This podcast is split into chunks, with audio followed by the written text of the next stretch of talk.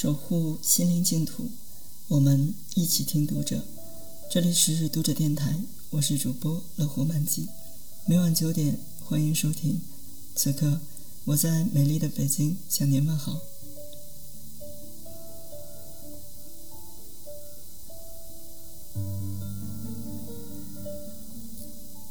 我是出生在中国山东省山区的一个小村里，从小就不爱说话。见了爷爷奶奶不叫人，嘴不甜。后来糊里糊涂的到了外交部工作，又糊里糊涂的不知道为什么，突然有一天，外交部新闻司当时的司长，就是后来的国务院副总理、外交部长秦基琛，通知我，准备让我做外交部发言人。我很紧张，我觉得发言人不就是老去说话吗？发言吗？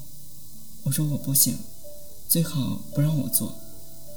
他说不行，你已经到了外交部工作了，外交部的规定和纪律是一切听组织的话。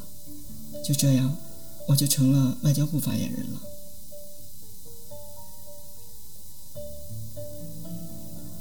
我突然想起来，我在北大的时候特别崇敬的一个老师，叫季羡林，山东临清人。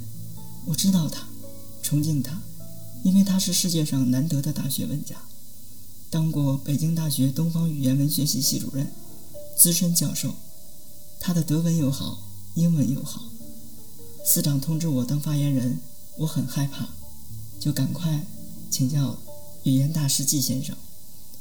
我打电话给他，请问季先生，当发言人说话要注意什么？我的老师季羡林认为我的这个提法有一定的问题，他说。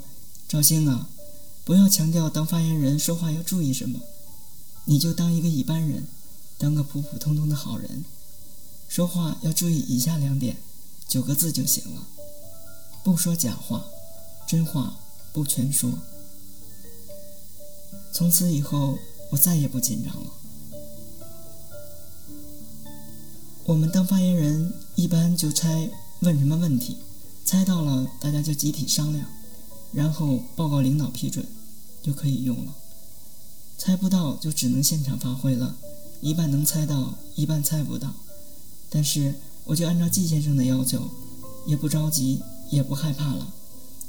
反正不说假话太容易了，真话不全说也容易，真话全说也太啰嗦，说不完。只要根据你的身份授权说你应该说的真话，就这么简单。